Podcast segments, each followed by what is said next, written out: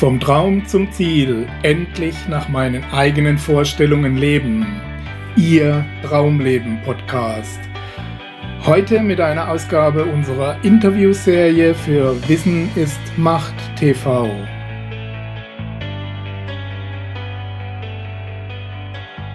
Ja, herzlich willkommen, liebe Zuschauer, zu einer neuen Ausgabe unserer Interviewserie. Wir sind heute zu Gast bei Angela Dietz hier in Neuenkirchen in der Nähe von Nürnberg. Zunächst mal Hallo, vielen Dank, dass Sie sich Zeit nehmen, Frau Dietz, für unser Interview. Frau Dietz ist Ihres Zeichens Expertin für Kommunikation, Trainerin, Speakerin in diesem Bereich und ich freue mich auf ein paar spannende Informationen zu diesem Thema. Danke, ich freue mich auch. Vielen Dank, Zunächst dass Sie sich Zeit nehmen. Sehr gerne. Sind Sie gut gestartet ins neue Jahr? Ja, ich bin sehr gut gestartet. Ähm, das Einzige, was mir fehlt, ist die Sonne hier. Es ist äh, seit Wochen bedeckt. Das fehlt mir sehr. Und jetzt schmilzt auch noch der letzte Schnee dahin. Ich wollte Sie eigentlich an der Schneebar draußen begrüßen, weil wir haben es so rundherum so wunderbar und schön hier. Aber tja, leider nein. Ja, wir wollten die Einleitung im schönen Garten draußen drehen. Das bleibt Ihnen nun leider vorbehalten. Ja, genau. Das soll uns aber nicht abhalten, direkt ins Interview einzusteigen. Ähm, und traditionell die erste Frage gilt unserem Hauptthema der Plattform Wissen ist Macht TV, letztendlich der Frage, wie schafft man ein Leben nach den eigenen Vorstellungen, wie kommt man vom reinen Traum hin zum Ziel. Kann man bei Ihnen sagen, Sie haben das bereits geschafft? Ja, es sind zwei Fragen. Äh, wie kommt man dahin? Ja. Und habe ich das bereits geschafft? Also ich glaube, das ist ein tagtägliches Vorangehen ist, wahrscheinlich bis an mein Lebensende. Darüber hinaus habe ich es noch nicht ausprobiert. Also ähm, ja, wie macht man das? Ich würde jetzt heute so rückblickend sagen, mm, ich bin genau da, wo ich mich sehr, sehr wohl fühle. Ich würde vieles wieder genau so machen und äh, das Wichtigste war, meinem Herzen zu folgen. Und das würde ich Ihnen auch raten.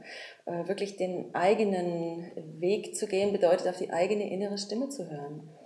Und, den Traum äh, tatsächlich dann auch anzugehen. Ja, genau. Und ich äh, denke, wir lassen uns häufig von diesem Du müsstest, du solltest und das ist toll und hier bekommt man Ansehen so sehr leiten und kommen ab von dem, was eigentlich in uns so, wofür unser Herz schlägt. Und mhm. ich glaube, das ist das Wichtigste, um gesund, voller Kraft und glücklich da anzukommen, wo man gerne hin möchte.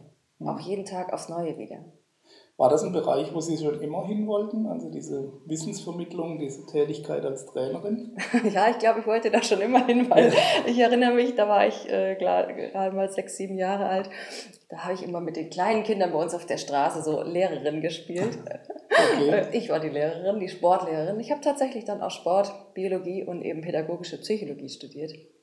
Und diese Psychologie, ähm, da war der Schwerpunkt Kommunikation und das hat mich nicht mehr losgelassen ich wusste damals nicht, warum mich das so anspricht und was will ich denn da? Mhm. Jetzt im Nachhinein ist mir das völlig klar, weil ja, ich bin in einer Familie groß geworden, wo Kommunikation also über wichtige Themen sehr, sehr klein geschrieben wurde und ich glaube, dass es da eine sehr lange, große Sehnsucht in mir gab, mhm. wirklich in Kontakt zu kommen mit Menschen und ja, das habe ich jetzt und äh, meine Gespräche, die ich mit Menschen führe, sind deutlich anders, als ich das früher erlebt habe und das erfüllt mich sehr. Mhm. Ja, Nachholbedarf da. Auf jeden Fall. Ja. Auf jeden Fall. Ja. Ähm, war, war das dann auch tatsächlich äh, schon von Anfang an auf Lehrerin oder auf diesen Beruf ausgeübt oder wo kommen Sie ursprünglich beruflich her? Ja, ich habe auf Lehramt studiert mhm. und äh, dann habe ich aber gleich, nachdem ich mein Referendariat fertig hatte, eine dreijährige Ausbildung angefangen als Trainerin in der Wirtschaft bei einem großen deutschen Versicherungsunternehmen.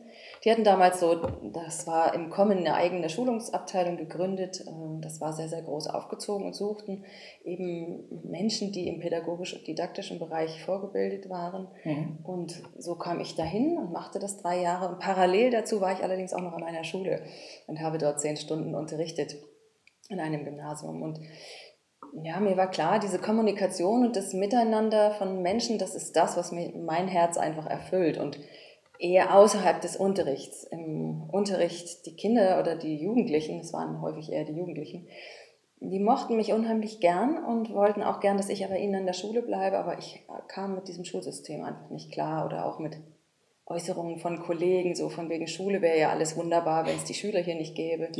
Also Das, äh, das war so waren meine Gründe zu sagen, ich möchte nicht mehr in diesem System sein, aber gerne mit Menschen mhm. arbeiten, sie begleiten, weiterhin fördern und lehren. Ja.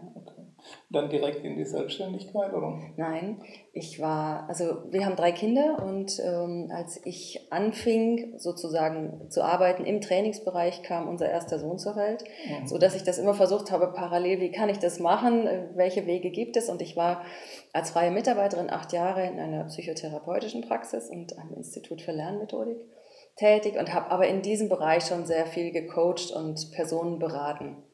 Die kamen zwar über die Schiene der Jugendlichen häufig zu uns, dass die eigentlich die Therapie bräuchten, aber letztendlich lag das dann doch häufiger bei den zusammen. Eltern. Mhm. Und äh, so kam das, dass ich auch über die Eltern dann teilweise nicht nur in den Schulen die Fortbildung gehalten habe, sondern eben auch einzelne Menschen begleitet und gecoacht habe.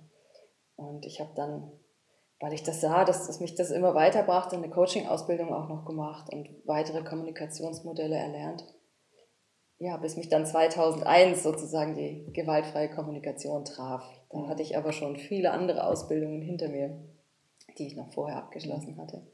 War ein gutes Stichwort jetzt Kinder, Familie, Beruf. Es gibt einiges unter einen Hut zu bringen. Mhm. Ähm, Stichwort ganzheitlicher Erfolg, der gern genannt wird. Ähm, schafft man denn so die ganzen Lebensbereiche zu koordinieren? Oder ganz direkt gefragt, schaffen Sie das? Ja.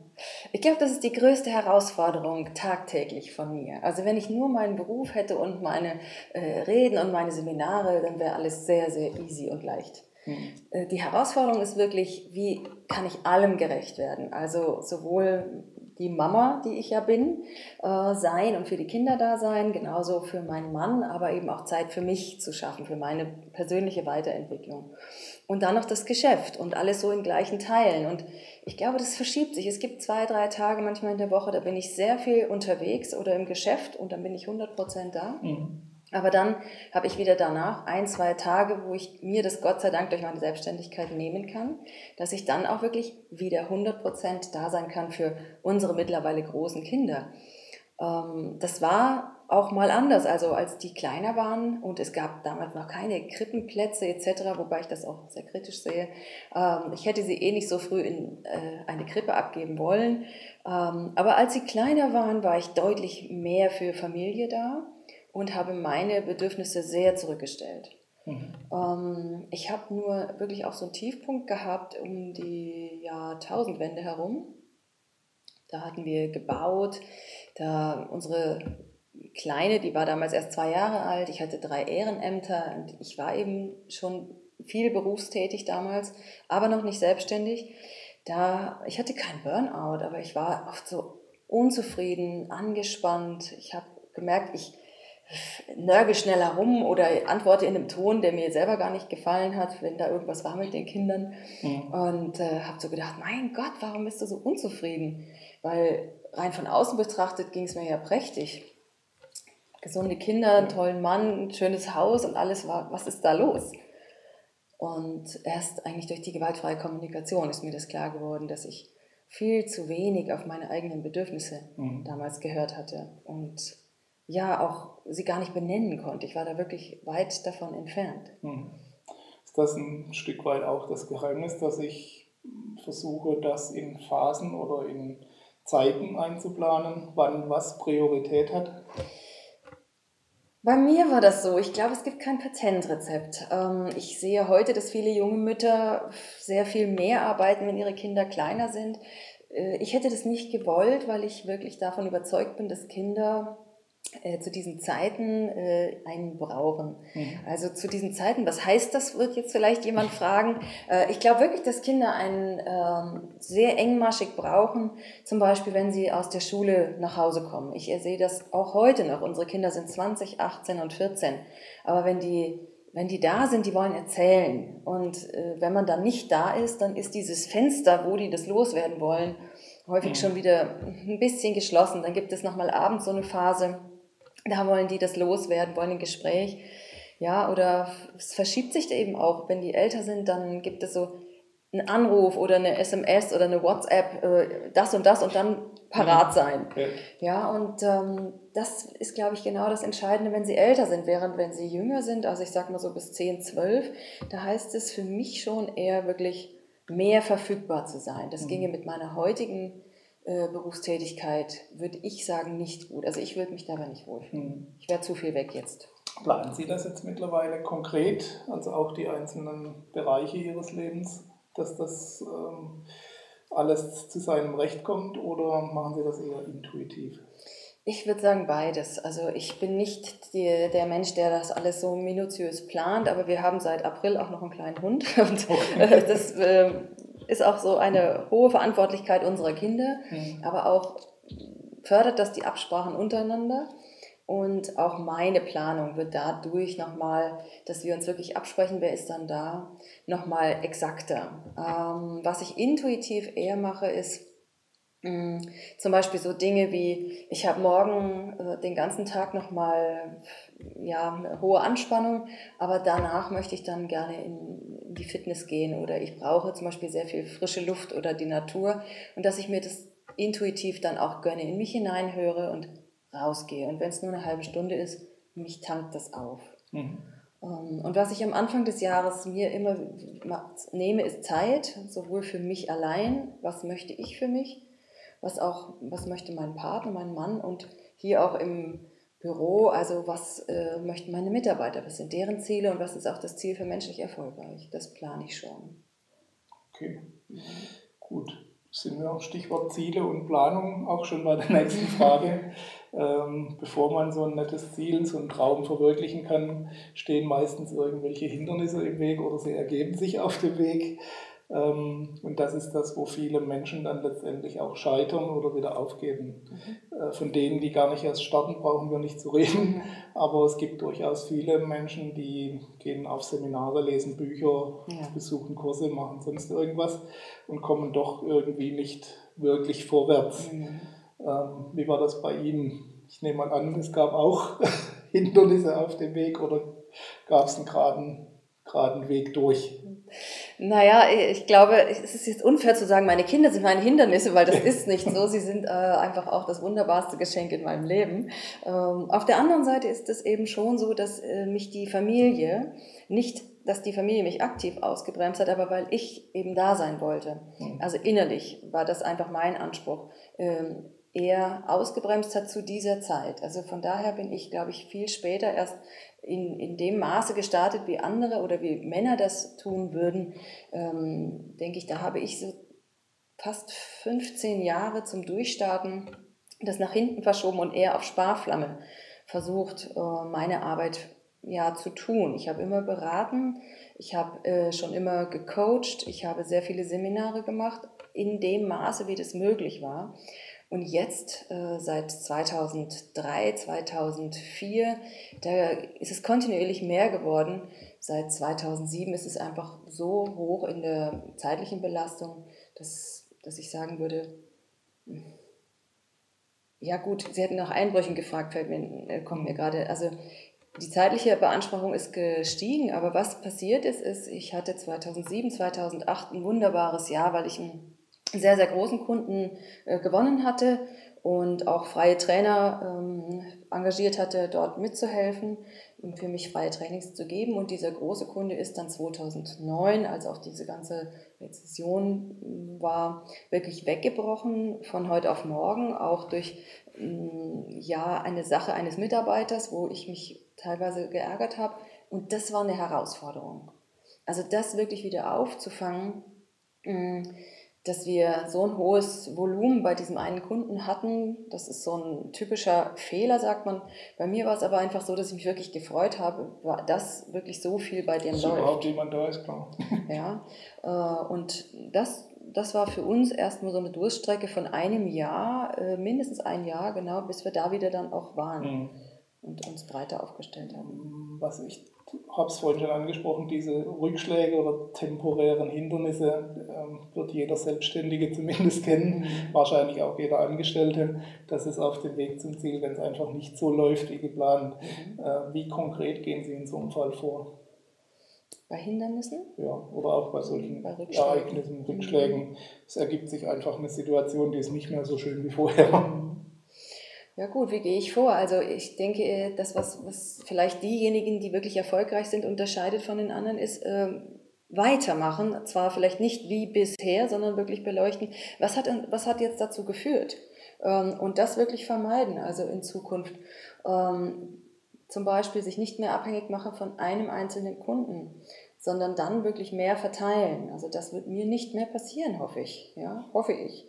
Ähm, oder zum Beispiel, wenn, wenn es zeitlich angespannt ist. Mein Vater war, bevor er verstarb, dreieinhalb Jahre lang, äh, hatte einen schweren äh, Schlaganfall in einem Pflegeheim. Und das bedeutete für mich, 400 Kilometer weit zu fahren, zusätzlich zu der Beanspruchung hier. Mhm. Also das waren so angespannte Zeiten, wo ich wirklich sehr gut auf mich selbst geachtet habe. Wie viel Kraft habe ich? Was macht mir Freude? Und wo ist es vom Unternehmerischen her wirklich nötig, dass ich es persönlich und ja, selbst mache, dass ich ja. da auftrete. Was ist da die wichtigste Eigenschaft, die zum Einsatz kommen kann oder muss? Die Analyse, eine logische, das Herz, der Wille oder? Ich glaube alles. Also eine äh, klare Analyse, was hat dazu geführt, dass dieses äh, Ereignis eingetreten ist oder dass es uns jetzt gerade mal so schlecht geht. Mhm. Ich bin davon überzeugt, man kann immer daraus lernen. Sowas ist kein Zufall. Das alles hat, trägt auch was sehr Positives in sich. Äh, also für mich heißt immer sofort die Frage, was können wir daraus lernen? Ja? What is the positive thing? Ja, also irgendwas muss doch da drin sein. Und eben nicht dieses Aufgeben oder Grämen oder darüber wütend sein und ärgern, das bringt gar nichts. Das machen wir mhm. hier auch wirklich seltenst, dass wir jetzt dann, wir machen das eher so, wie ich das auch meinen äh, Seminarteilnehmern beibringe. Äh, wir genießen unsere Voice-Show sehr bewusst. Das heißt, wir schimpfen wirklich kurz ab, ja, und laden da unseren Frust auch auf einen Haufen. Aber dann ist auch gut. Also was ich nicht dulden würde, wäre so ein Gejammere. Und dann gucken, okay, was ist es, was war der Auslöser, wie können wir das vermeiden in Zukunft und wo macht es Sinn, jetzt anzusetzen? Wo bekommen wir auch wieder neue Energie und Freude her? Ich glaube, dass die Freude von Herzen ganz wichtig ist. Okay, die Freude an der Sache natürlich auch. An der Sache und auch hier miteinander, ja. Da sind wir schon direkt in Ihrem Hauptthema der Kommunikation. Dazu wechseln wir jetzt nochmal kurz. Äh, wir wechseln in den Seminarraum rein und unterhalten uns dann ein bisschen intensiver um genau dieses Thema. Dankeschön. Bis gleich.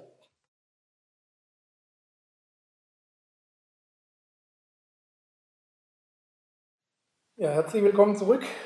Wir haben uns in den Seminarraum zurückgezogen und wollen uns ein bisschen mit dem fachlichen Bereich von Frau Dietz beschäftigen, der Kommunikation. Menschlich erfolgreich heißt die Firma, wir haben es gerade eingeblendet gesehen. Ähm, und es geht um Kommunikation von Mensch zu Mensch letztendlich. Ähm, was darf man sich darunter genau vorstellen? Was macht eine Expertin für Kommunikation denn so den ganzen Tag? Schweigen, nein. also, ähm, das sind äh, zwei Fragen oder mehrere sogar. Was mache ich den ganzen Tag? Das eine ist, äh, dass wir mit menschlich erfolgreich Seminare geben, äh, für Unternehmen größtenteils, aber auch in Schulen oder eben in unseren eigenen Räumlichkeiten hier im Seminarraum. Wir sitzen jetzt hier nur in der Coaching-Ecke. Ähm, da kommen dann teilweise ja, Privatpersonen hierher, aber genauso auch äh, Vertreter von Firmen zu einer Jahresausbildung, zu einer Einzelausbildung, zu einem Coaching oder wir begleiten ja, Vorstandswechsel. Äh, all die Personen, die hierher kommen möchten, das machen wir hier und ansonsten reisen wir eben in die Unternehmen und geben dort verschiedene lange Seminare. Wir begleiten Unternehmen meistens so zwischen 18 bis 24 Monaten, manche auch noch länger, sodass wirklich Veränderungen stattfinden. Ja, und der Rest davon und das Neueste, das, was ich seit zweieinhalb Jahren mache, das ist mein Speaking. Mhm. Dass ich eben rede und habe diese Professional Speaker Ausbildung bei der GSA und Steinbeis Universität erfolgreich abgeschlossen und das hat sehr viel Freude gemacht und zunehmend mehr Vortragsanfragen kommen.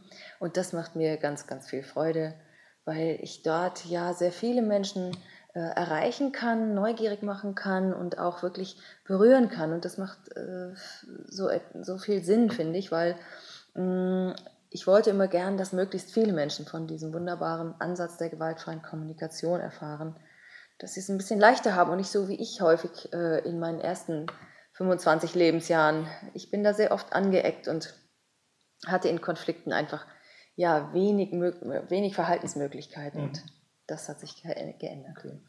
Warum menschlich erfolgreich?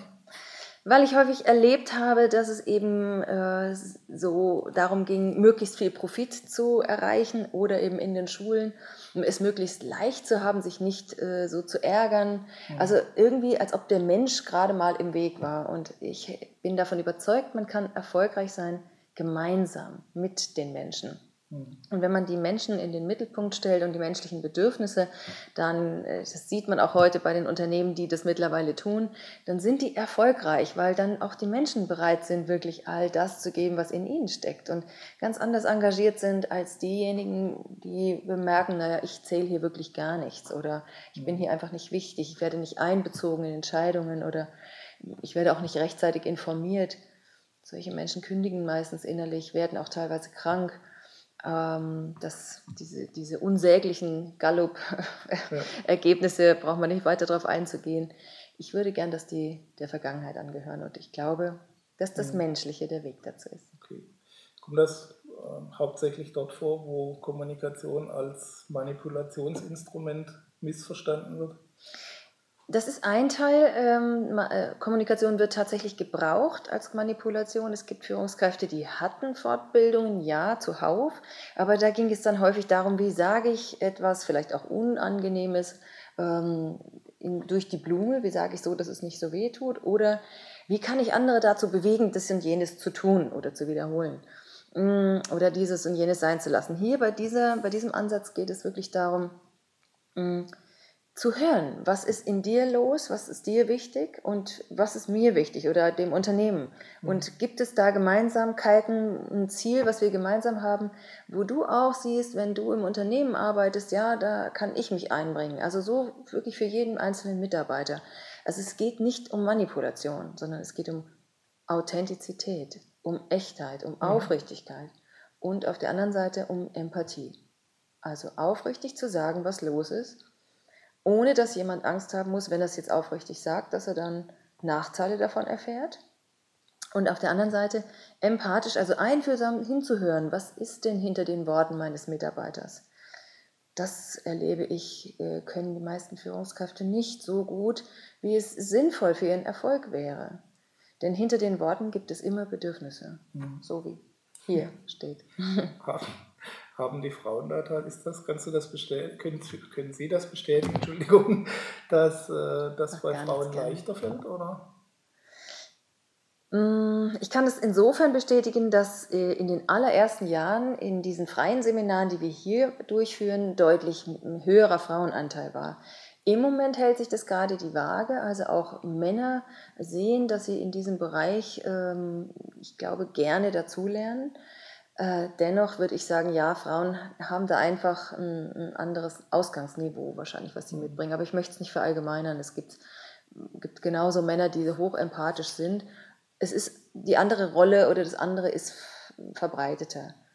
Ist aber bedingt durch unsere Beziehung, äh, unsere Erziehung. Ich glaube nicht, dass das unbedingt genetisch äh, festgelegt ist und äh, Männer das nicht können. Klassische das glaube ich nicht. Glaube ich schon ich habe auf Ihrer Website gelesen, wer von anderen genervt, misstrauisch oder ängstlich ist, verbraucht seine Energie dafür, anstatt für positive Wirkungen sie einzusetzen. Ich denke, das ist, ähm, da kriegt man eine 90 bis 95-prozentige Zustimmung unter den Satz, das ist einleuchtend. Nur, wie kriegt man denn diese Gefühle, diese Gefühlsauslöser mhm. in den Griff? Mhm. Ja, ähm, ich glaube, Gefühle sind da. Da können wir ja nichts gegen tun und das ist auch gut so. Genauso ist Ärger da. Also es hat keinen Sinn, Ärger runterzuschlucken oder zu, wegzudrücken. Das macht uns auch krank. Ich glaube, es, der gesündeste Weg ist tatsächlich, meine Gefühle tatsächlich möglichst frühzeitig wahrzunehmen. Und wenn ich dann nur von mir ausgehe, ich hatte das nicht gelernt. Ich hatte einfach gar nicht mehr diese Beziehung zu mir.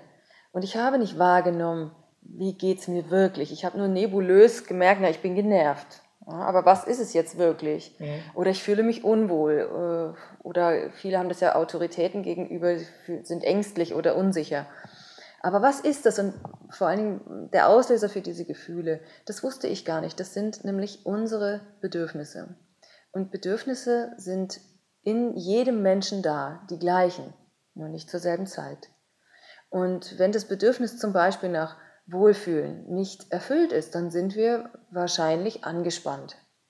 Oder wenn das Bedürfnis nach Erfolg oder vielleicht auch gar nicht mal so groß aufgehängt, nur nach ernst genommen werden, wenn das nicht erfüllt ist, wenn ich denke, der oder die nimmt mich nicht ernst, ich werde hier nicht gehört, meine Ideen, die versacken hier irgendwo, dann bin ich wahrscheinlich irgendwann frustriert. Ähm, und erstmal überhaupt erklären zu können, woher kommt mein Gefühl, ist der allererste Schritt. Und der zweite ist tatsächlich, das in Worte zu fassen, wie geht es mir, welches Bedürfnis ist da nicht erfüllt und dann mit einer Bitte zu enden, was kann der andere eventuell tun oder was könnte ich selbst tun? Und das Ganze sage ich ohne, dass ich Kritik übe oder dem anderen einen Vorwurf mache. Und das war für mich einfach das Neue an diesem Modell der gewaltfreien Kommunikation. Mhm. Da rauszukommen mit dieser anderen Sprache und mit diesen für mich wirklich neuen Worten. Darf ich das hier mal zeigen? Ja. Ich habe diese Karte dann äh, für unsere Seminarteilnehmer entworfen, weil hier stehen die ganzen Bedürfnisworte drauf, die Menschen miteinander teilen und hier stehen die Gefühlsworte drauf. Für mich waren es auch wirklich teilweise ganz neue Worte, die ich neu gelernt habe, weil ich bin aufgewachsen, da ging es halt darum, ich muss dies tun, ich soll das tun, wir sollten funktionieren, wir sollten gehorchen, aber es ging eher weniger darum, was brauchst du und wie möchtest du dein Leben leben und was ist dir wichtig. Mhm. Wir haben das Stichwort jetzt schon ein paar Mal gehört. Äh, Sie haben ja geschrieben, auch auf Ihrer Webseite, dass Sie im Laufe Ihrer Tätigkeit auch äh, auf diese gewaltfreie Kommunikation gestoßen sind. Nach Marshall Rosenberg spricht man ihn, glaube aus. Mhm. Ähm, was genau darf man sich denn darunter vorstellen? Mhm. Was ist gewaltfreie Kommunikation? Okay, wie viel Zeit haben wir? haben wir zwei Tage? Wir sollten uns auf das Wesentliche beschränken. ja, okay, das ist gar nicht so einfach, weil es gibt so vieles, was ich dazu gerne sagen würde. Mhm. Ja, ich, ich sage ganz gerne, die gewaltfreie Kommunikation kam zu mir. Ich habe nach etwas gesucht, äh, würde ich im Nachhinein so sagen, ähm, was ganzheitlich wirklich einen Ansatz bietet, mit einer Lebenshaltung verbunden. Also nicht ein Kommunikationsmodell, wie wir schon vorhin besprochen haben, was dazu dient, Menschen zu irgendwas zu bringen mhm. äh, oder sie zu manipulieren, sondern tatsächlich eine Lebenshaltung mitbringt. Und dieses Modell von Marshall Rosenberg ist eine Lebenshaltung. Und ähm, es geht wirklich darum, 100% Selbstverantwortung zu übernehmen für meine eigenen Gefühle, für meine Handlungen, für alles, was ich unterlasse und nicht den anderen die Schuld für irgendetwas zu geben, mich am Ende als Opfer zu sehen, sondern ähm, zu gucken, okay, wo liegt ähm, das Bedürfnis, was gerade nicht erfüllt ist und was kann ich tun, damit sich das ein Stück weit mehr erfüllt, als es im Moment der Fall ist. Und dafür zu gehen. Und die Schönheit von diesen Bedürfnissen, die wir alle in uns tragen, wirklich auch zu sehen. Ich sage das jetzt ein bisschen blumig. Unternehmer sind da am Anfang auch manchmal etwas, gehen wir jetzt zum Töpfern in die Toskana, sagte mal jemand, den ich sehr schätze und der sich jetzt mittlerweile sehr viel damit beschäftigt hat. Ein ähm, ja, sehr ehrenwerter Mensch in einem großen Unternehmen in Deutschland. Ähm, ja, dieses wirklich zu sehen, was bewegt Menschen, weil es sind ihre Bedürfnisse. Und wenn ich die berücksichtige, gerade im Unternehmenskontext, dann ähm, kann ich einfach sehr, sehr viel verändern. Und das hat mir dieses Modell geschenkt. Mhm. Was heißt, was bedeutet in diesem Zusammenhang Gewalt, der Begriff Gewalt oder mhm. gewaltfrei in diesem, in mhm. diesem Fall? Ähm, bekannteste Form ist die körperliche Gewalt, mhm. aber ich könnte mir vorstellen, im Zusammenhang mit Kommunikation wird das nicht alles sein, es wird auch mhm. rhetorische oder genau. eben Druck genau. sein oder sonst ja, Genau. Also das fängt da an, dass ich äh, andere maßregle, dass ich ihnen äh, Kritik einfach äh, in der Form sage, dass ich jetzt mal sage, was stimmt mit dir oder mit ihnen nicht, ja, mhm. ähm, ohne dass ich darum gebeten wurde oder gefragt wurde, ähm, dass ich den anderen sozusagen mit meinen Worten verletze, dass ich äh, weiß, was äh, für den anderen gut ist, dass ich Schuld gebe oder Macht von oben ausübe. Das heißt immer dann, wenn die Bedürfnisse des anderen Menschen nicht in die Handlung von mir selbst in, mit einbezogen wurden. Mhm. Das heißt, wenn ich über andere einfach hinweggehe, immer dann würden wir sagen, ist es schon, ist es eben Gewalt. Mhm. Und genauso gibt es den Teil, wenn ich das noch ja, äh, sagen darf, die Gewalt gegen mich selbst, nämlich immer dann, wenn ich meine eigenen Bedürfnisse übergehe. Und ich glaube, das ist ein ganz, ganz wichtiger Aspekt, der sehr häufig vorkommt. Wir übergehen unsere eigenen Wünsche, unsere eigenen ähm, wertvollen Lebensenergien, weil wir funktionieren. Hm. Gibt es da eine, eine, Grenze, die da verläuft? Also mir kommt spontan in den Sinn, sowohl gegenüber anderen als auch gegenüber sich selbst. Ähm, bei anderen, wenn ich schon beim Beispiel Führungskräfte in Unternehmen bin, muss ich Mitarbeiter auch motivieren, in bis gewissen Grad mhm. Dinge zu tun, die sie jetzt gerade oder wo sie jetzt gerade was anderes lieber täten. Mhm. Genauso würde ich manchmal manche Dinge lieber tun, als ich jetzt tun muss muss mich auch da dazu, dazu, motivieren oder überzeugen, wo verläuft da die Grenze mhm. oder wo ist die, mhm. die Abgrenzung mhm. zu dem, was eigentlich sein muss letztendlich, mhm. wenn ich Veränderungen will. Und zu dieser, wo geht die Gewalt dann los in, de, in mhm. dieser Definition? Ja, die gewaltfreie Kommunikation ist da sehr eindeutig sagt, mhm. tue nichts, was du tun musst oder rein aus purer Verantwortung oder du denkst, du solltest das tun. Tue nichts mehr. Denn der Preis, den du oder die anderen dafür zahlen, der ist zu hoch. Okay. Ähm, jetzt gibt es natürlich vielleicht, äh, es gibt Dinge, wo ich auch sage, hm, das mache ich jetzt vielleicht nicht so sonderlich gerne. Das ist das, was Sie meinten. Ich glaube, es gibt immer, wenn ich diese Dinge mir genau anschaue, einen guten Grund, weshalb ich sie doch tue. Also so ist es auch häufig, wenn Menschen zu mir kommen und sagen, ja, ich mache aber diesen Job jetzt gar nicht mehr gerne und ich gehe da aber trotzdem immer noch mhm. hin. Ja, was erfüllen sie sich damit? Ja? Äh, natürlich ist es erstmal oft die Sicherung der finanziellen Seite der Familie oder der eigenen äh, Zukunft.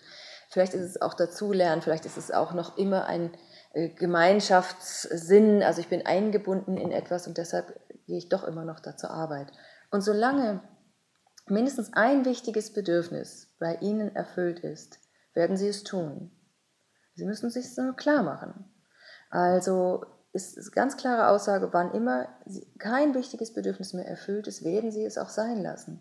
Würden sie es weiter tun, wäre das auch Gewalt und das würde auch dazu führen, dass sie sehr unglücklich würden oder eventuell im schlimmsten Falle sogar auch krank werden. Mhm. Wenn nichts mehr da erfüllt ist, also kein Sinn, keine Freude, kein finanzieller Beitrag mehr zur Sicherung ihres Lebensunterhalts, dann lassen wir Dinge sein, ganz klar. Kennt jeder, denke ich, an Freundschaften. Wenn Sie keinen Sinn mehr darin sehen, dann lassen Sie das sein. Äh, wenn eine Freizeitaktivität Ihnen keinen Sinn mehr beschert, dann lernen Sie vielleicht was Neues kennen. Das, das kennen Sie und so wechseln auch Menschen ihre Arbeitsstellen, wenn sie es denn freiwillig tun. Oder schauen sich nach Unternehmen um. Also es fällt jetzt nicht runter, wenn ich lieber auf der Couch liegen bleiben würde, aber ich weiß, ich muss mich jetzt zwingen, ein bisschen Sport zu treiben oder sowas in die Richtung. Das finde ich jetzt spannend, weil äh, was ist denn Ihr guter Grund zu sagen, ich müsste jetzt mal wieder Sport treiben? Was ist ja, Ihr guter Grund? Ich mache es ja gerne, ich gehe raus, ja. auch wenn man es nicht da sieht. Aber ich kann mir vorstellen, solche Situationen gibt es ja auch, wo ich aus der Komfortzone raus muss. muss ja, aber wieso tun Sie es? Wieso tun Sie es? Sie ja. haben einen guten Grund. Ja, vielleicht okay. möchten Sie gesund genau. Äh, ja, erhalten, vielleicht klar. fühlen Sie sich sehr wohl, wenn Sie das mhm. getan haben und kommen nach Hause zurück Richtig. und sagen, ja, das war cool, dass ich jetzt draußen war. Mhm. Ähm, also für Ihre Gesundheit oder für Ihr Wohlbefinden zum Beispiel mhm. treiben Sie den Sport. Wenn Sie sich aus einer Komfortzone heraus bewegen, ich glaube, ich habe das oft genug getan und werde es auch gerne wieder tun, weil ja, es ist zäh und hart und dennoch hinterher dieses Gefühl, was man hat. Also ich bin stolz, das geschafft zu haben ich habe vielleicht eine ganz neue Lebenserfahrung gemacht, ich konnte mich weiterentwickeln. All das hat sich erfüllt. Und deshalb werde ich es wahrscheinlich wieder tun, weil das ist wunderschön. Mhm. Also wir haben gute Gründe für, für alles, was wir tun. Und äh, merken wir, also hätte ich die Komfortzone verlassen und hätte gemerkt, okay, Angela, dahinter liegt auch kein größeres Glück, keine Erfüllung von irgendwelchen Bedürfnissen, die ich mir jetzt da gewünscht hätte. Oder meine Familie leidet darunter so sehr, meine Partnerschaft leidet darunter so zu sehr, dass ich so unglücklich bin. Mhm. Dann hätte ich einen guten Grund, es wieder sein zu lassen. Okay. Das heißt, das regelt sich dann, das, was überwiegt, wird sich durchsetzen letztendlich. Genau, es geht wirklich darum, viel mehr bei mir selbst zu gucken, ähm, welches Bedürfnis ist bei mir gerade im Moment hungrig, also was möchte da gestillt sein. Und dann würde ich auch bereit sein, wahrscheinlich Dinge dafür zu tun. Und wann immer ein Bedürfnis eben nicht gestillt ist, über einen längeren Zeitraum hinweg, dann werden wir wahrscheinlich sowas wie traurig, angespannt oder frustriert oder genervt sein, ja. wenn uns das gerade wichtig ist, das Bedürfnis.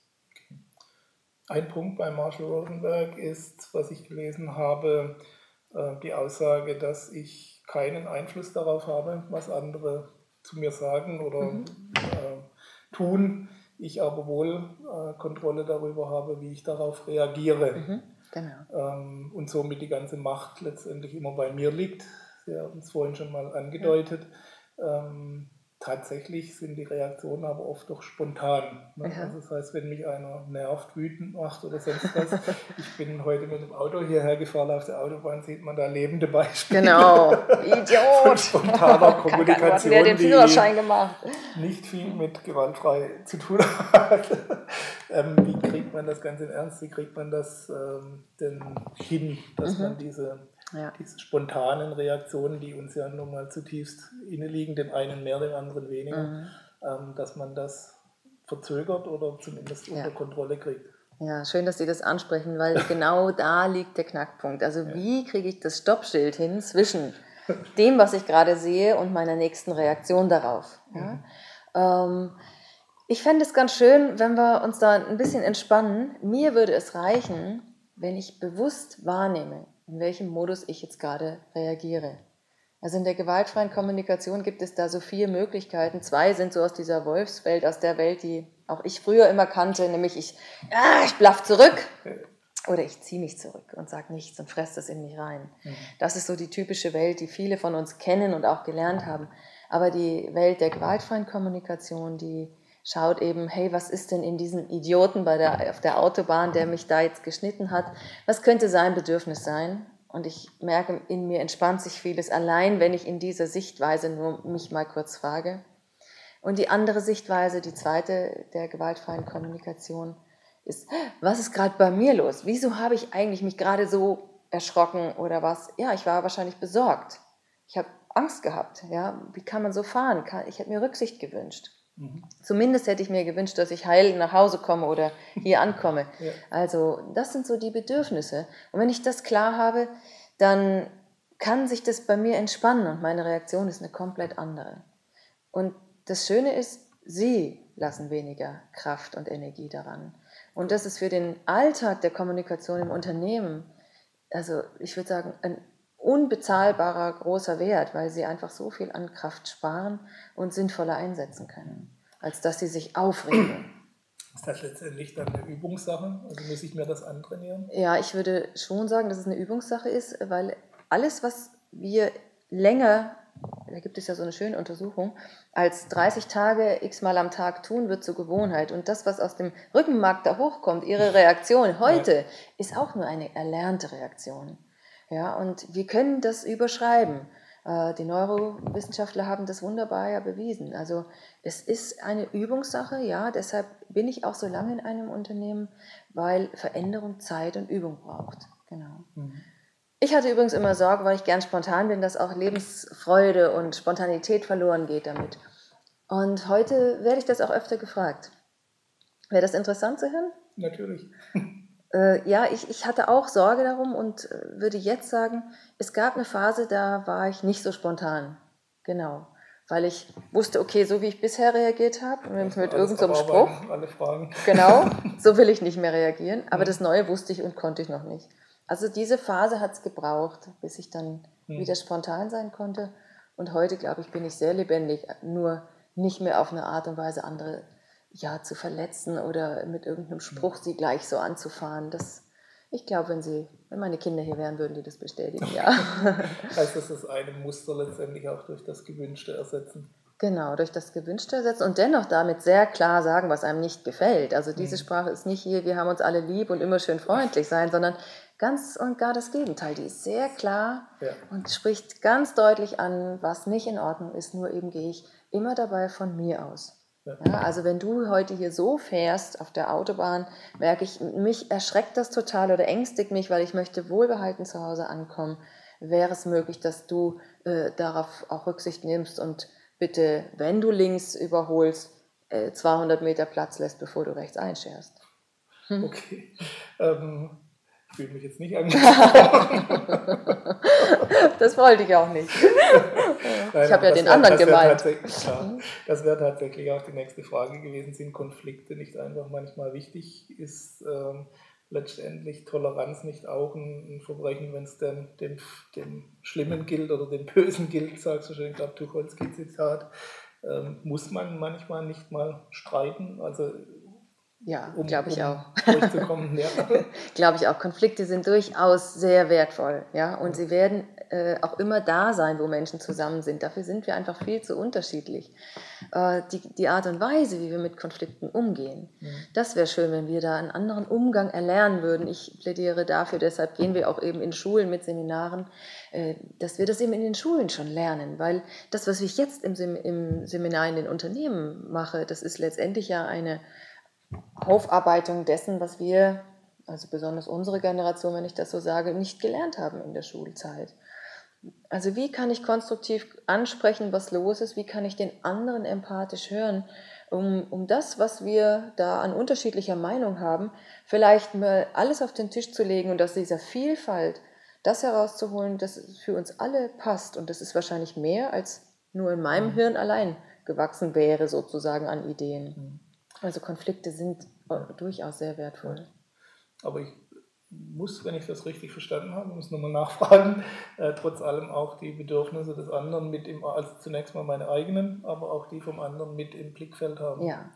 Weil sonst hat sich, das hat nur nochmal irgendein berühmter Mensch gesagt, es hat sich eigentlich nichts geändert. Früher galt das Recht des Stärkeren, des körperlich Stärkeren, heute gilt das Recht des mental stärkeren, des geistig genau. stärkeren. Die Gewalt ist trotzdem noch da Ganz oder die genau. Unterdrückung. Ja. Ganz genau. Wenn ich nicht bereit bin, auch die Bedürfnisse aller anderen Beteiligten äh, sehen zu wollen und, schätzen, und zu schätzen, dann ist es genau, wie, wie Sie gerade gesagt haben, weiterhin meine Alleinherrschaft. Das mhm. ist äh, heute an, an Führung äh, also nicht mehr denkbar. Führung funktioniert heute wirklich komplett anders, partnerschaftlich, Selbstwert unterstützend, also wirklich eher, was brauchst du, um zu wachsen. Der Anspruch, den gibt es ja schon viel länger an Führung, aber der Alltag sah ganz anders aus. Doch mittlerweile wird es auch anders eingefordert, ja, von der mhm. jüngeren Generation. Y, das ist ja so ein Begriff. Mhm. Mm, dazu haben wir gerade auch einen neuen Vortrag laufen. Also das, das ist etwas, da merkt Führung äh, heutzutage im Unternehmen, es geht nicht mehr von oben herab, sondern nur, indem ich die Bedürfnisse aller auch sehe. Ja, manchmal brauchen Lösungen vielleicht sogar ein, zwei Tage länger, das kann sein. Nur insgesamt, das haben wir auch gemessen, sparen sie Zeit ein. Genau, weil die sind viel nachhaltiger und alle setzen sich hin und setzen die auch um. Mhm. Das ist der große Können Sie Gewinn. mit identifizieren, ja, okay, ja. das ist mhm. nachvollziehbar, klar. Wobei es natürlich noch nicht in allen Betrieben durchgeht. Ich Nein. kann mir vorstellen, in größeren Betrieben wird das schon eher trainiert mittlerweile. In vielen kleineren gilt da schon noch die Alleinherrschaft. Ja, ich meine, wir haben oft nur solche Führungskräfte kennengelernt und auch oftmals solche Väter kennengelernt oder Mütter. Auch, und auch dort, ja. Wir sind oft so erzogen worden. Wie, wie gesagt, ne, es ist eine Ansage, äh, du bist nicht so wichtig hier, du musst gehorchen. Als äh, Ernst in Disziplin. Das sitzt genau. sehr tief, ja. Und solche Muster erstmal wieder aufzulösen und was Neues zu erlernen, braucht erstmal eine Bereitschaft. Ja. Mhm. Und die Angst ist auch groß, wenn ich weiß ja gar nicht wie, werde ich dann auch ernst genommen, wenn ich die anderen höre und da frage und bringt's das? Also dann ist häufig auch gleich so ein, die Angst, oh, das endet im Chaos und im Laissez-faire-Stil. Nein, das ist es überhaupt nicht, sondern ähm, es gibt eben diese Phase, wirklich äh, alle ins Boot zu nehmen, anzuhören. Es gibt auch andere Entscheidungswege als das demokratische Abstimmen. Das äh, lehren wir dann dort auch. Aber das würde heute alles ein bisschen zu weit führen, glaube ich. Ja, natürlich. Okay, ist das oft auch nur eine Abschlussfrage zu diesem Thema ähm, schon manchmal mit äh, Ängsten verbunden bei den Führungskräften, was Machtverlust angeht?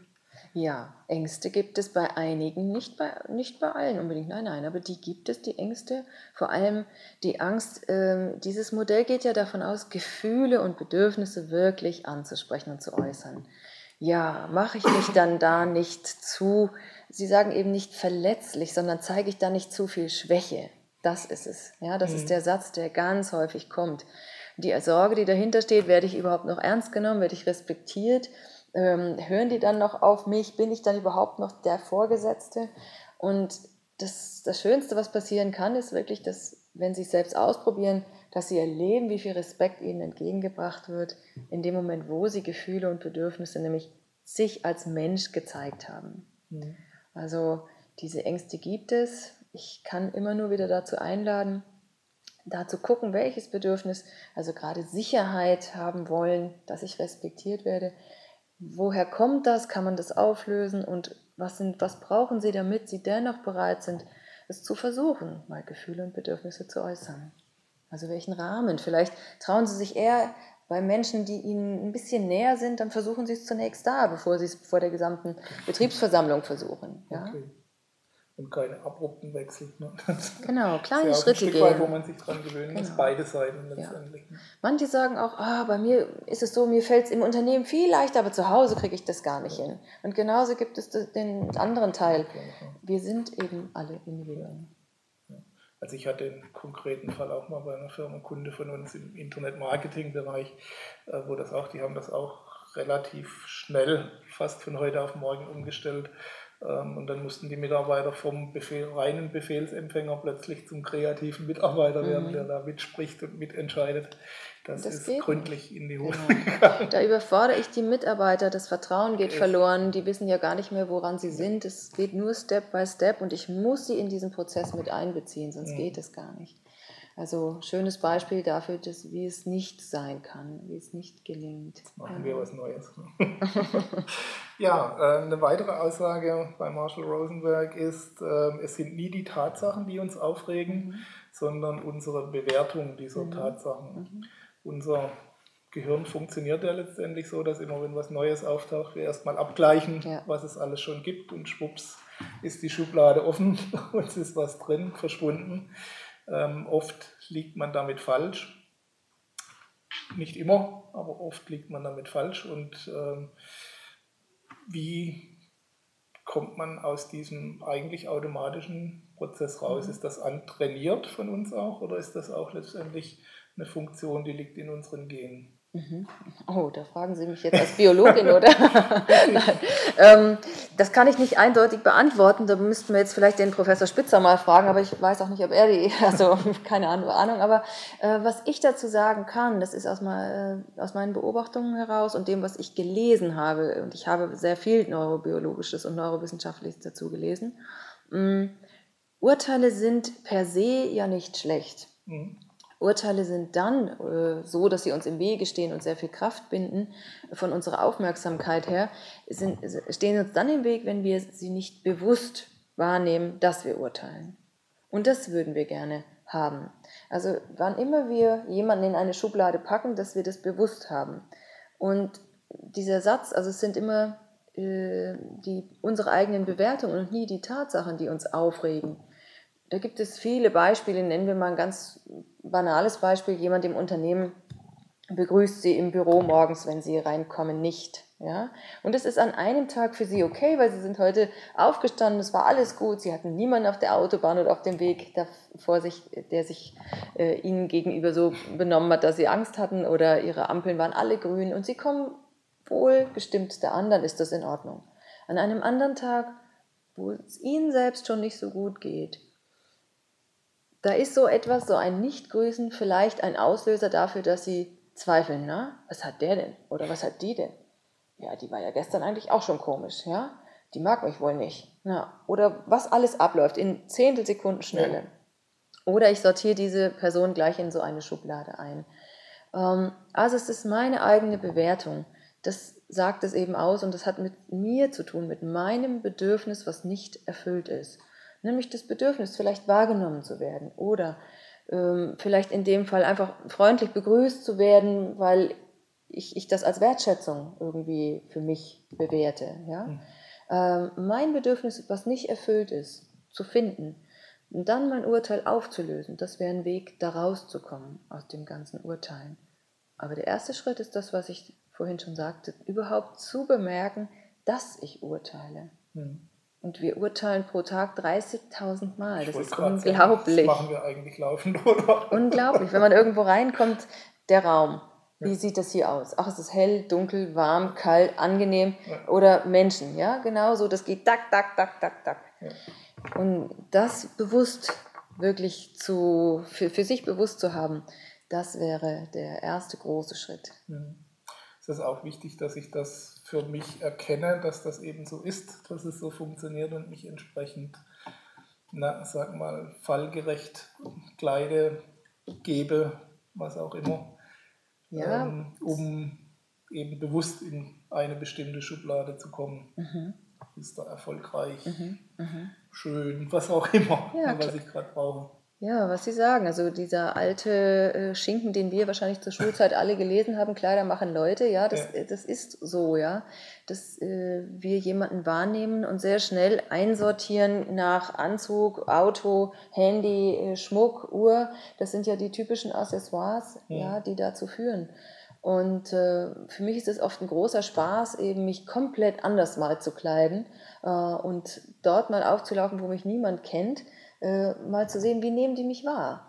Und äh, das ist nicht ganz schön, ja, wenn man das sieht. Also, dass Menschen tatsächlich immer noch danach sehr unterschiedlich behandelt werden. Also, ein Bekannter von mir, ein Unternehmensinhaber, äh, kein armer Mensch, mhm.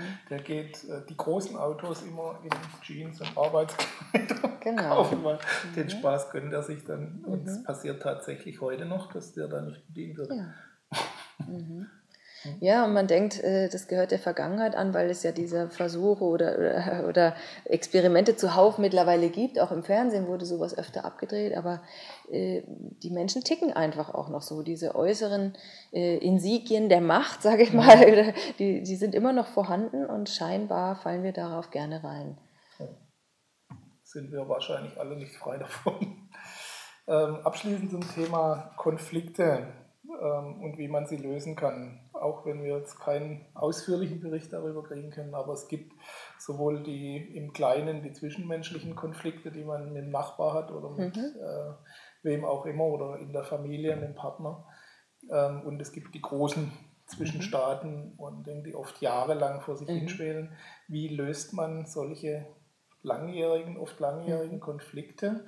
Wenn schon die grundsätzliche Bereitschaft zu dem fehlt, was wir jetzt die ganze Zeit angesprochen haben, nämlich mhm. auf einen anderen einzugehen, den Blickwinkel mal mhm. anzunehmen, sondern mhm. wenn es nur noch um Schlag und Gegenschlag, Rache und wieder Rache mhm. äh, und da die Zuschiebung der Schuldfrage geht. Mhm. Ja, also diese lang schwelenden Konflikte oder nicht nur schwelen, sondern tatsächlich offen ausgetragenen offen ausgetragen Konflikte bis hin zu Kriegen.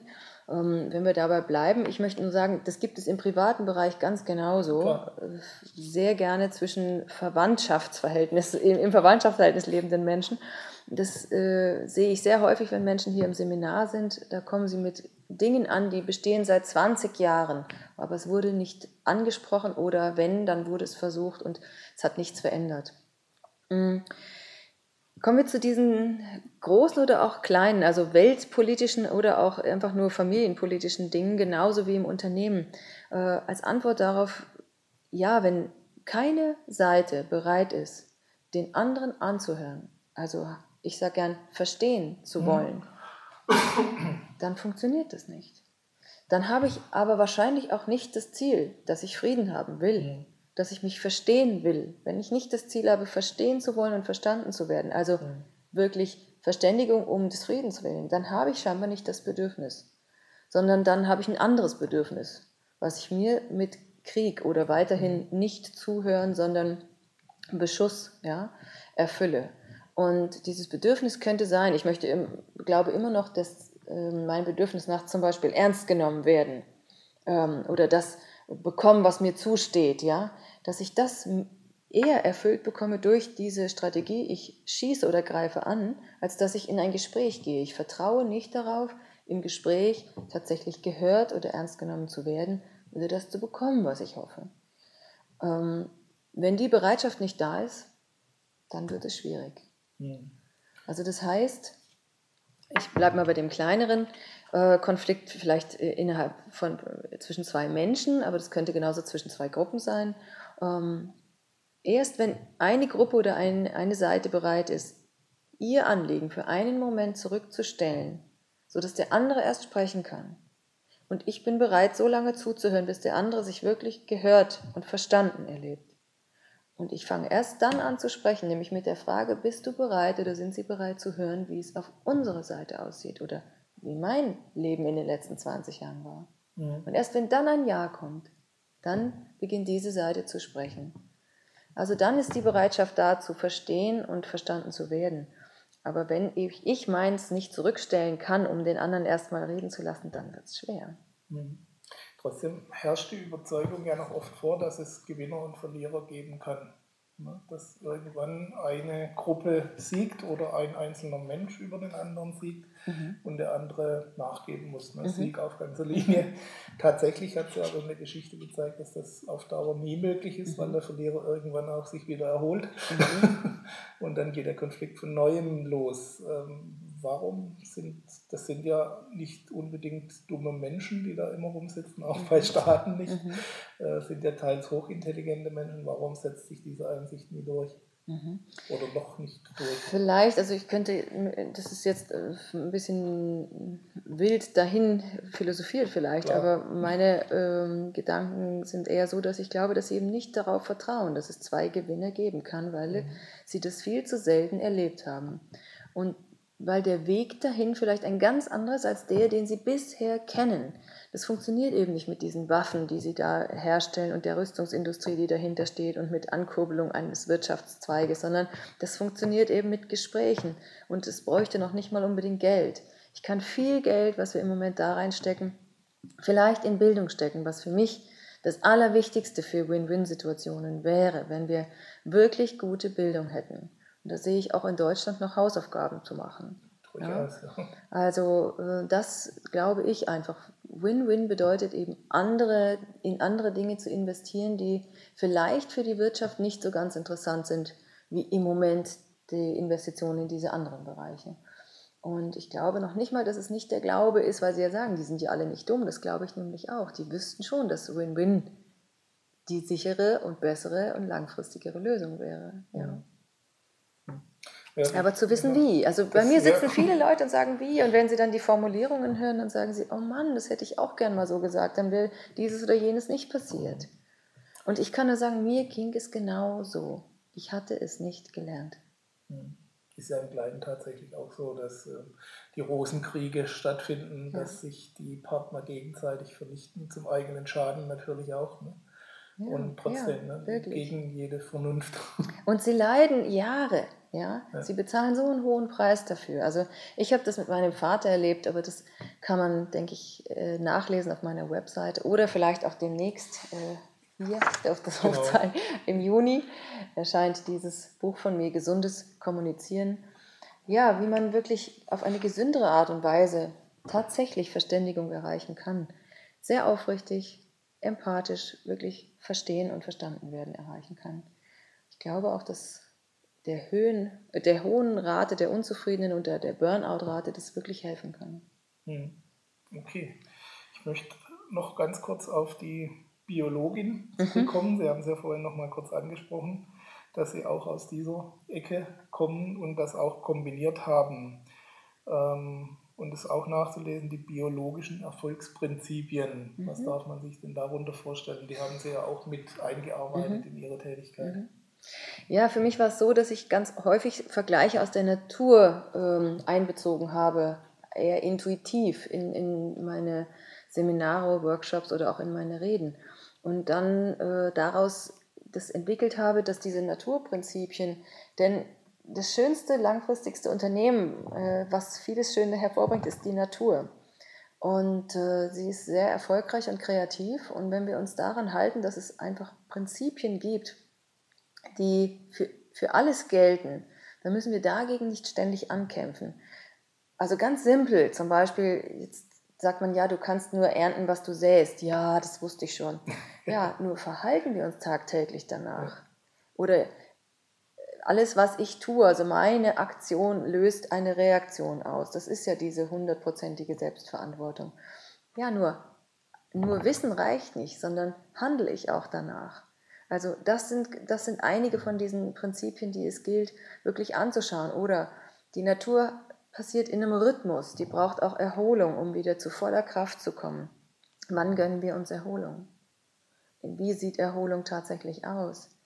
Ähm, Gibt es so etwas, das die Natur sich selbst beschimpft, beschuldigt, äh, beschämt, schlecht macht? Gibt es so etwas? Nein. Aber wir tun das. Wir Menschen tun uns selbst einfach sehr, ich sag mal, relativ viel Gewalt an. Mhm. Ja, also, was kann ich von der Natur wirklich lernen? Es gibt Pflanzen, die leben im Schatten und die brauchen auch eher Schatten äh, und können da wunderbar gedeihen. Andere brauchen eben Sonne. Also was braucht jeder Mensch bei mir im Unternehmen? Wo ist sein Platz? Äh, so kann man das weiterspinnen, aber darum ja. geht es dabei. Mhm. Dass man auch der, der Natur, auch der eigenen Natur entsprechend lebt ein Stück weit.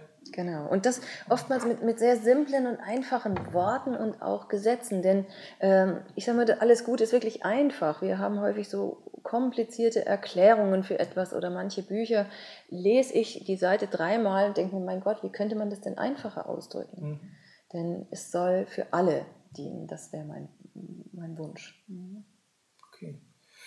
Da schließen wir den Kreis auch wieder in Ihren persönlichen Bereich zurück vom fachlichen, äh, bei den eigenen Bedürfnissen, bei den Zielen. Was treibt Sie denn an?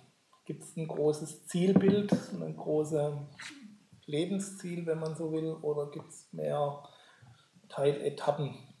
Gehen oh. Sie das eher intuitiv an? Es gibt äh, größere Ziele, die in kleinen Etappen erreicht werden können oder wo es immer wieder so kleine Etappen ja. gibt, wo ich sage, ja, das haben wir jetzt schon geschafft. Ähm, ja, mein Wunsch ist es ähm, wirklich, dass wir, ich hoffe bald, äh, sowohl Schulen als auch ähm, Unternehmen haben werden, wo die Bedürfnisse der Menschen im Mittelpunkt stehen und dass die zählen. Und äh, ich bin sehr davon überzeugt, dass wir dann wirklich veränderte äh, ja, veränderte Ergebnisse bekommen, nämlich wirklich auch wieder Jugendliche, die gerne was leisten, weil sie leisten ja alle gern was, die lernen auch alle gern was, nur nicht die Art und Weise, wie es in der Schule dargeboten wird, ist das, was ihnen entgegenkommt. Und mit diesen ganzen Benotungen, mit dem Niedermachen und äh, immer wieder diese Botschaft, du passt nicht so, wie du bist, das, das führt dazu, dass im Unternehmen später die Leute ja auch nicht zu Fehlern zum Beispiel stehen oder in Meetings sitzen sie und sagen nichts, ja. Aber die Unternehmen brauchen, dass die was sagen. Und wenn wir das in den Schulen verändern können, dann haben wir am Ende ganz andere Unternehmen. Und ich glaube, dass viel mehr Freude, viel mehr Spaß und damit auch ganz neue und kreative Ideen möglich sind, ähm, wie unsere Welt umgehen kann mit den Herausforderungen des Klimawandels, mit neuen Technologien. Ich glaube, das kommt dann auch. Mhm. Denn wir haben wirklich kreative Köpfe. Und das Potenzial, was wir haben, wirklich zu bekommen und anzuzapfen, darum geht es ja. Also, das wäre so mein Wunsch, dass wir hier die Bedürfnisse der Menschen sehen und ich hoffe sehr, dass wir damit sehr viel mehr Frieden auf dieser Welt auch erreichen. Das wäre mein großer Wunsch. Okay. Was ist Ihr Erfolgsgeheimnis, wenn man so sagen will. Es gibt immer verschiedene Faktoren, selbstverständlich. Aber was würden Sie sagen, ist bei Ihnen der entscheidende Faktor, hm. der dafür verantwortlich ist?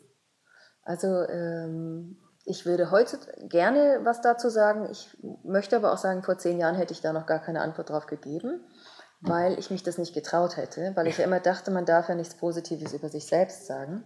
Heute ist genehmigt. Heute habe ich, ja, das ist sehr wohl genehmigt, genau, das sage ich meinen Seminarteilnehmern auch. Ich möchte was Positives hören, ich möchte was hören, worauf du stolz bist oder was ist dein Erfolgsrezept. Ich sage mal das, was ich gerne ähm, geschrieben bekomme von Teilnehmern, was an, an Rückmeldungen zu mir kommt.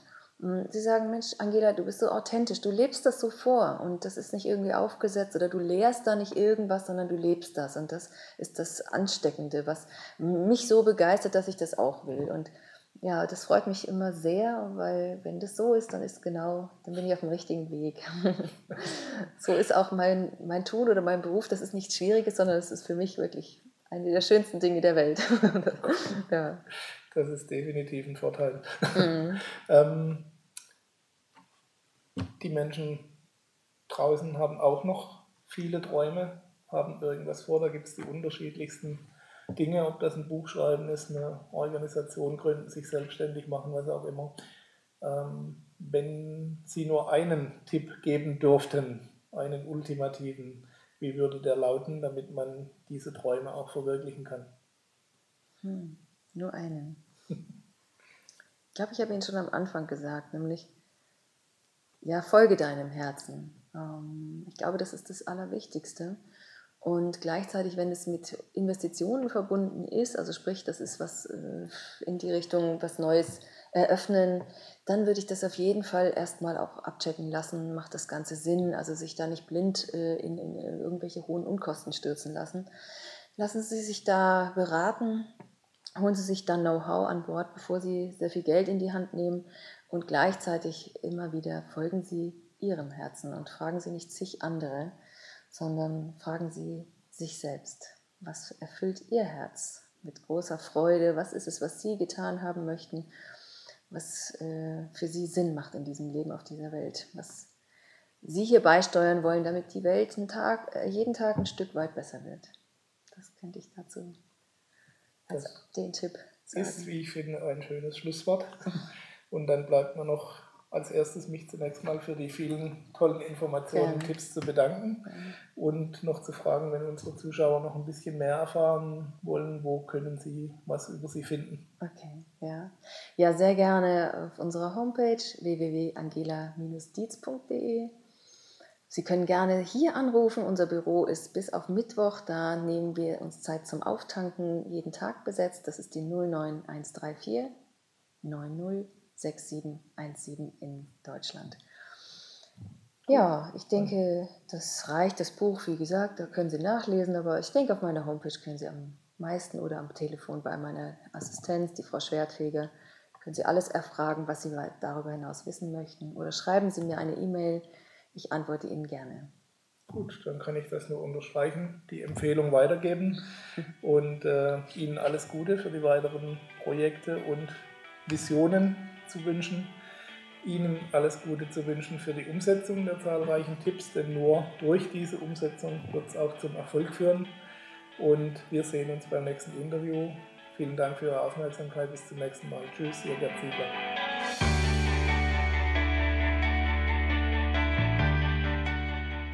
Sie hörten die Sendung Vom Traum zum Ziel, endlich nach meinen eigenen Vorstellungen leben, den Traumleben Podcast. Vielen Dank für Ihre Aufmerksamkeit. Als kleines Zeichen Ihrer Wertschätzung freuen wir uns über Ihre Bewertung, eine kurze Rezension auf iTunes und natürlich über eine Empfehlung in Ihren Social-Media-Kanälen. Durch Ihr Feedback können wir uns weiter verbessern und durch Ihre Empfehlungen können wir noch mehr Menschen erreichen. In beiden Fällen helfen Sie uns, das kostenlose Angebot weiter aufrechtzuerhalten. Be part of the project, indem Sie zur weiteren Verbreitung der Tipps und Inspirationen beitragen. Vielen Dank für Ihre Unterstützung und bis bald.